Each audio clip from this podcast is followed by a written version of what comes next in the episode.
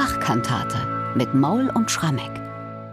20. Sonntag nach Trinitatis und wir kehren nach längerer Zeit mal wieder in Bachs Weimarer Zeit als Konzertmeister zurück. Und zwar mit der Kantate Ach, ich sehe itzt, da ich zur Hochzeit gehe. Ach, ich sehe, itzt, da ich zur Hochzeit gehe. Ach, ich sehe, itzt, da ich zur Hochzeit gehe.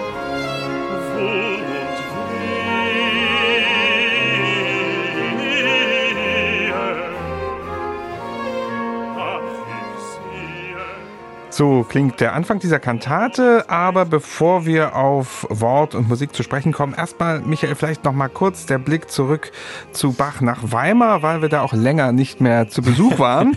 Allem Anschein nach ist dieses Stück, habe ich gelesen, im Oktober 1716 erstmals aufgeführt worden. Wie war da der Status von Bach in dieser doch schon relativ späten Zeit am Weimarer Hof? Naja, Bach war Rang 3 in der Hofkapelle. Er war schon seit 1708 der Hoforganist gewesen, hat dann ständig um Besoldungserhöhung gebeten, untertänigst den Herzog und hat sie auch immer gekriegt. Aber 1714 hat dann der Herzog gesagt, also jetzt kommen mit mehr Kohle auch mehr Aufgaben. Und ab da hatte er den Status Konzertmeister mit der ganz klar formulierten Auflage, er müsse monatlich eine Kantate für den Gottesdienst komponieren. Und über ihm waren zwei Kapellmeister, Vater und Sohn Drese. Der eigentliche Kapellmeister ist schon seit Jahrzehnten Johann Samuel Drese. Und der hat einen Sohn, Johann Wilhelm Drese, der ist der Vizekapellmeister und wird auch seit Jahren eigentlich aufgebaut vom Hof als der Nachfolger seines Vaters, der wird für ein, zwei Jahre nach Venedig geschickt. Man pumpt viel Geld in ihn hinein.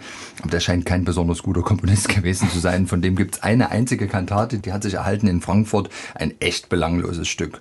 Naja, und, und jedenfalls. Dafür zwei Jahre nach Venedig. Ja, das kann doch nicht ja, wahr ja. sein.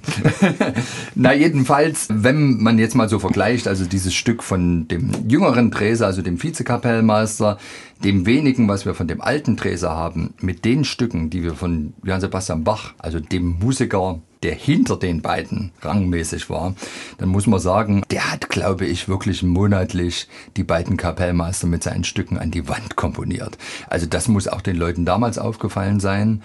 Und was jetzt ganz interessant ist, also unsere Kantate, ach, ich sehe jetzt, da ich zur Hochzeit gehe, aufgeführt am 25. Oktober 1716.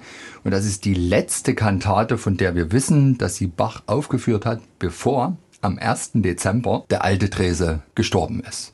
Und ich bin ziemlich überzeugt, dass Bach sich ganz sicher war, eben weil er in der Lage ist, die beiden locker an die Wand zu komponieren, dass er am Ende doch der rechtmäßige Nachfolger des Kapellmeisters werden musste. Und man sieht auch so ein bisschen seine Ambition. Er hat ja dann tatsächlich für die drei folgenden Adventssonntage nach dem Tod des alten Drese jeweils eine Kantate komponiert, obwohl ja seine Pflicht war, immer nur einmal pro Monat etwas zu liefern. Und danach allerdings gibt es keine einzige Weimarer Bachkantate mehr und ich glaube, dass ihm dann wahrscheinlich deutlich gemacht wurde, nee, du wirst das nicht. Tatsächlich ist auch der Vizekapellmeister Drese nie der richtige Kapellmeister geworden. Im Gegenteil, die beiden Weimarer Herzöge haben dann versucht, mit Telemann anzubändeln und ihn als Kapellmeister zu verpflichten. Das hat auch nicht geklappt.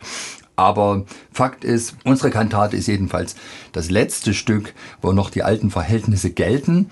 Und hier ist es so, es ist natürlich Bach, der nie unter ein bestimmtes und zwar verdammt hohes Niveau fällt. Aber es ist jetzt keine Kantate, die vielleicht noch obendrauf etwas setzt, als jetzt nicht irgendwie das Erfordernis gewesen wäre für diesen Sonntag. Also es ist eher ein sparsam besetztes Stück. Also da hat Bach noch nicht geahnt, dass vier Wochen später es interessant heiß werden würde, wenn sich dann der Weimarer Hof die Frage stellt, wer wird neuer Kapellmeister. Ja, schon mit den ersten Worten in dieser Kantate ist ja das Thema gesetzt. Ach, ich sehe itz, da ich zur Hochzeit gehe. Es geht um das königliche Hochzeitsmahl, das im Evangelium des Sonntags als Gleichnis erwähnt wird. Und der Dichter der Kantate ist mal wieder Salomon Frank, ein guter Bekannter aus Weimar. Und der hat daraus ein wirklich, muss man sagen, ausführliches Libretto gemacht mit langen Rezitativen, vor allem sehr langen Rezitativen, ja. das durchweg in der Ich-Perspektive spricht. Ist das also wie so eine persönliche Reaktion zu werden auf dieses Gleichnis? Ja, es ist, glaube ich, seine Deutung dieses Gleichnisses, gehört ja zu dem Jahrgang Evangelisches Andachtsopfer von Frank 1715 gedichtet wo Frank häufig hingeht und sich sehr genau an so einem Evangeliumstext von einem bestimmten Sonntag abarbeitet. Hier in dem Fall eben das Gleichnis von der königlichen Hochzeit.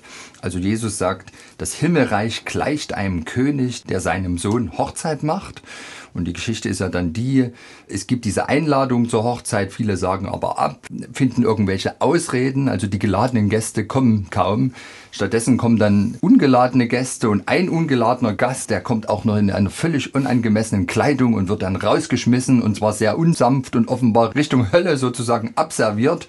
Und was Frank jetzt macht, ist, er arbeitet sich in dem Kantatentext eigentlich an der Frage ab, ob wir es verdient haben, tatsächlich zu dieser Hochzeit eingeladen zu werden, wo unser Seelenbräutigam Jesus auf uns wartet. Und es geht dann natürlich auch um diese Frage, haben wir denn das angemessene Kleid an? Also das sind jetzt wirklich die Übertragungen des Evangeliumstextes, also schon im ersten Rezitativ, da ist vom großen Hochzeitsfest die Rede, dazu der Himmelskönig die Menschen rufen lässt, da heißt es auch, das Hochzeitsmahl ist angestellt, das Mastvieh ist geschlachtet. Oh, labe mich elender Gast heißt dann in der zweiten Arie. Und ganz am Schluss, also im zweiten Rezitativ, wird dann eben auch sehr schön eben diese Frage nach der angemessenen Kleidung thematisiert. Ich lese mal vor. Mein Jesu, lass mich nicht zur Hochzeit unbekleidet kommen, dass mich nicht treffe dein Gericht. Mit Schrecken hab ich ja vernommen, wie du den kühnen Hochzeitsgast, der ohne Kleid erschien, verworfen und verdammet hast. Ich weiß auch mein Unwürdigkeit. Ach, schenke mir des Glaubens Hochzeitskleid. Mhm. Also das richtige Kleid, um in den Himmel zu kommen, zu unserer Hochzeit mit dem Erlöser, ist praktisch der Glauben. Und das ist eigentlich sehr anschaulich, sehr didaktisch, also wie das ein richtig guter Pfarrer machen würde, von Frank hier präsentiert. In der Eingangsarie, also es beginnt ja mit einer Arie und nicht mit einem Chor, da wird dichterisch umgegangen mit Gegensätzen. Also da setzt Frank ganz auf Kontraste, Wohl oder Wehe, Seelengift und Lebensbrot. Dann kommt auch tatsächlich wirklich vor Himmel, Hölle, ja. Leben, Tod. Hört man denn das bei Bach raus oder geht er darüber hinweg? Ich finde fast, dass er darüber hinweggeht, denn was er hier liefert, ist ein ganz polyphoner Satz, wo die Streicher sehr dicht musizieren und die Gesangsstimme, der Bass, sich da einfügt als eine Art zusätzliche Stimme. Und irgendwie hat man den Eindruck, die verschmelzen so richtig miteinander. Und vielleicht ist das ja das Bild dieser Hochzeit, die uns idealerweise bevorstehen soll, dass wir letztlich im Himmel mit Jesus Christus verschmelzen. Und die Gegensätze natürlich dadurch aufgelöst werden. Hm. Ja. Dann hören wir uns mal die Hochzeitsmusik nochmal an.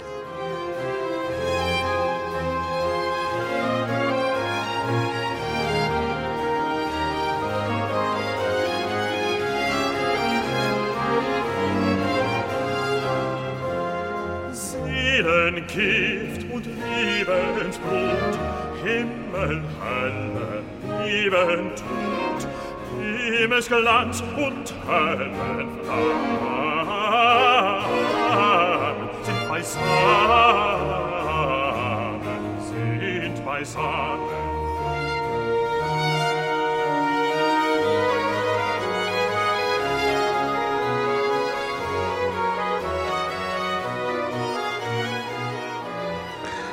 Das war also ein Stückchen aus der Hochzeitseingangsmusik. Ach, ich sehe jetzt, da ich zur Hochzeit gehe, eine Weimarer Kantate von Johann Sebastian Bach, beginnend mit einer Arie. Und es folgen noch zwei weitere Arien. Das nächste ist eine Sopranarie, wo wir allerdings quellenmäßig mal wieder ein Problem haben, denn überliefert ist da nur neben der Sopranstimme die Continuo-Stimme. Und man kann wirklich sagen, es fehlt irgendwas. So kann es ja nicht gewesen sein. Also es muss etwas fehlen und das Problem ist tatsächlich, Bachs Partitur ist verloren. Wir haben nur die Aufführungsstimmen aus der Leipziger Zeit, aber ganz offensichtlich unvollständig. Wenn ich das Stück einfach nur mit Continuo höre, frage ich mich bei diesem Text, Jesu, Brunnquell aller Gnaden, labe mich, elenden Gast, weil du mich berufen hast. Ich bin matt, schwach und beladen. Ach, erquicke meine Seele. Ach, wie hungert mich nach dir Lebensbrot, das ich erwähle, komm, vereine dich mit mir. Ich frage mich so ein bisschen, diese Wellnessklänge, die da der Sopran singt, also das ist wirklich eine sehr betörende Musik, die fordern eine Art Antwort von Jesus Christus. ob hier nicht vielleicht Bach ein Instrument mal wieder hat ein Choral hineinspielen lassen. Vielleicht irgendein dieser auf Jesus abzielenden Choräle, Herr Jesu Christisch zu uns wendet, würde mir einfallen. Ich selber habe nicht die Fähigkeiten, wie Bach da mal eben noch eine Choralmelodie hineinzuweben. Ich weiß aber, dass die Aufnahme, die wir heute hören, John L. Gardner, Monteverdi Choir, die haben versucht, hier ein Instrumental-Solo-Part zu ergänzen. In dem Fall sind sogar zwei Solo-Instrumente geworden, Traversflöte und Oboe d'Amore. Das klingt sehr überzeugend ist eine Möglichkeit. Es gäbe sicherlich viele andere auch. Fakt ist, auf diese Weise klingt das Stück nicht ganz so nackt, als wenn es nur vom Continuo begleitet ist. Allerdings haben wir von Bach selber eben tatsächlich nur die Continuo-Begleitung überliefert und müssen jetzt diesen Lückentext irgendwie auffüllen.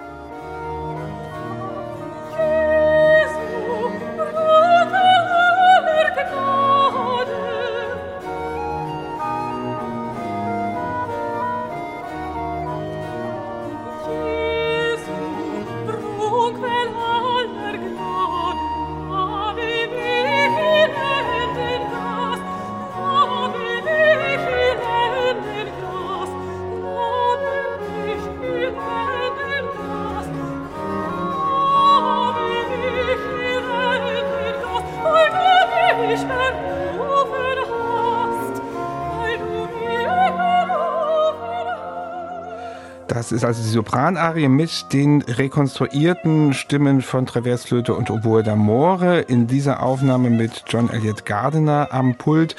Es kann eben auch ganz anders gewesen sein, aber es ist unwahrscheinlich, dass da wirklich nur Continuo-Begleitung angesetzt war. In dem nächsten Stück, was es dann noch gibt in der Kantate, das ist ein Duett da gibt es auch nur Continuo, aber das ist wahrscheinlich dann original. Oder was wirst du jetzt sagen? Ja, na, es ist ja jetzt ein Text, der nochmal Danke sagt. In meinem Gott bin ich erfreut, die Liebesmacht hat ihn bewogen, dass er mir in der Gnadenzeit aus lauter Huld hat angezogen, die Kleider der Gerechtigkeit. Ich weiß, er wird nach diesem Leben der Ehre weißes Kleid mir auch im Himmel geben. Also dieser Vorgeschmack auf die himmlische Hochzeit, die uns bevorsteht, die besingen die beiden in trauter Zweisamkeit und wir beide wissen ja, traute Zweisamkeit, die sollte man nicht stören und deswegen hat Bach vielleicht entschieden, reinweg begleitet dieses wunderschöne Duett nur vom Generalbass. Genau, wir sind ja auch zu zweit im Studio und die Tür ist zu. Wir hören mal kurz in dieses Duett.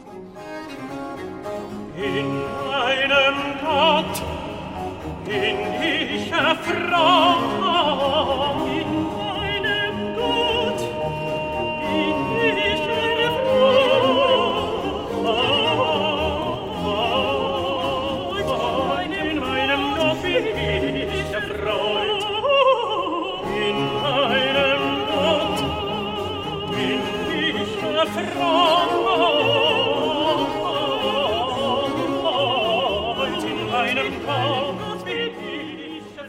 Ja, das Duett Alt-Tenor mit Continuo-Begleitung fast am Ende der heutigen Kantate. Es folgt dann der Schlusschoral. Was würdest du sagen? Ist das eine glaubwürdige Auslegung des Evangeliums, wo es also um dieses königliche Hochzeitsmahl geht? Ja, ich finde eine ganz stimmungsvolle, angenehme, betörende. Es ist eine Anleitung zur Hochzeit im sauberen weißen Kleid, allerdings eben auch ohne großen Pomp. Aber auch das passt ja zu dem Vorsatz, dass wir eben nicht nach den irdischen, funkelnden Gütern, sondern nach der Seligkeit im Himmel streben sollen. Und ich kann eigentlich nur sagen, Achtung, kleines Wortspiel, traut euch, dieses Stück auch mal anzuhören.